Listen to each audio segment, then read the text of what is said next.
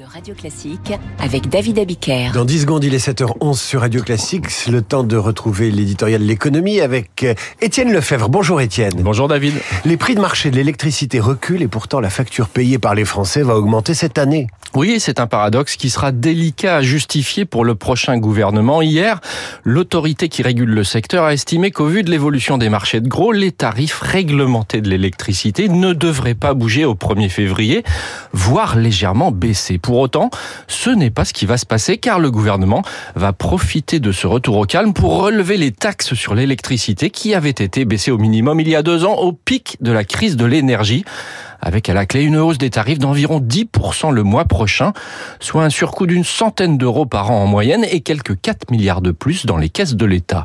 Une mesure votée discrètement dans le budget autorise Bercy à le faire à tout moment par décret. Si les marchés restent calmes, le bouclier tarifaire pourrait même complètement disparaître à l'été. Alors, il y aura bien sûr des critiques contre cette mesure qui va amputer le pouvoir d'achat, mais après avoir amorti la crise de l'inflation en s'endettant sans compter, il est bon que l'État rétablisse la vérité des prix. Alors le problème, c'est que la facture de gaz va elle aussi augmenter. Avec même un double effet, David. D'abord la fin du bouclier, là encore, qui se traduit depuis le 1er janvier par une remontée de la taxe sur le gaz. Ça sera en partie compensé pour les clients qui bénéficient de tarifs variables et grâce à la baisse sur les marchés, mais pas pour ceux qui ont un prix fixe. Surtout, une autre hausse se profile au 1er juillet pour tous les consommateurs via les tarifs de distribution qui vont grimper de 25%, ce qui augmentera de 5 à 10% les factures finales. Alors, pourquoi une telle hausse? Parce que la consommation de gaz diminue. Or, un réseau moins utilisé est un réseau qui coûte plus cher, car les charges sont plus difficiles à amortir.